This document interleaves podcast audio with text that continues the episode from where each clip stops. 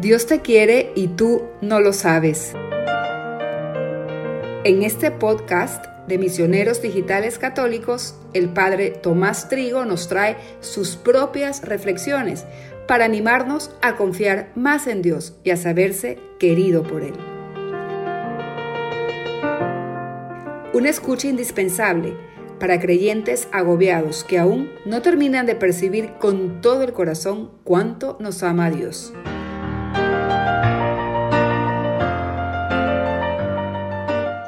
Un Dios que quiere la amistad con sus hijos.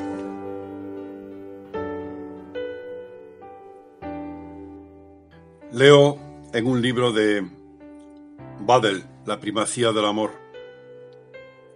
Podemos tener con Dios la misma intimidad, la misma afinidad entrañable, la misma alegría sentida que conocemos con nuestros amigos más íntimos? Santo Tomás dice que es posible.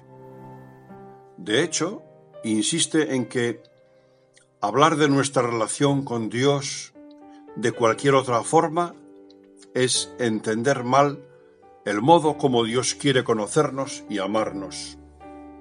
Debemos amar a Dios no de cualquier manera, sino con amor de amistad.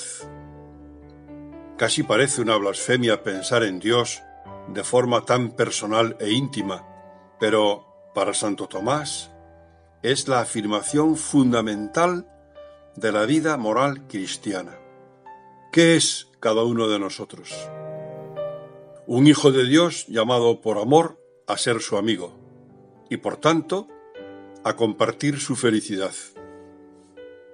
Ya no os llamo siervos, le dice Jesús a sus apóstoles, sino amigos Dios no quiere siervos, sino hijos que sean a la vez sus amigos.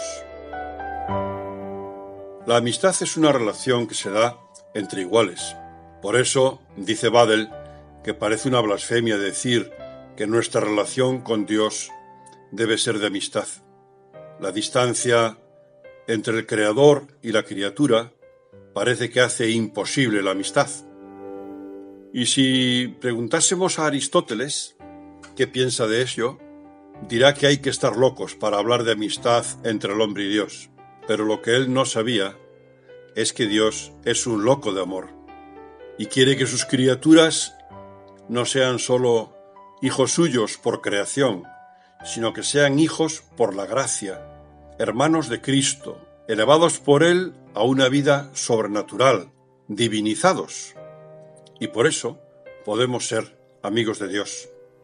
De esta verdad maravillosa de la amistad con Dios, podemos extraer una conclusión que nos llenará de confianza en Él. Ya que es mi amigo y los amigos buscan el bien de sus amigos, puedo decir que Dios está buscando siempre mi bien. Pero no de cualquier manera, sino como si fuese para Él mismo Dios está dedicado de todo corazón, con toda su sabiduría, a buscar el bien para mí. Por tanto, si permite mi sufrimiento, es porque me conviene. Dios te quiere y tú no lo sabes. Reflexiones del Padre Tomás Trigo a través del podcast de Misioneros Digitales Católicos.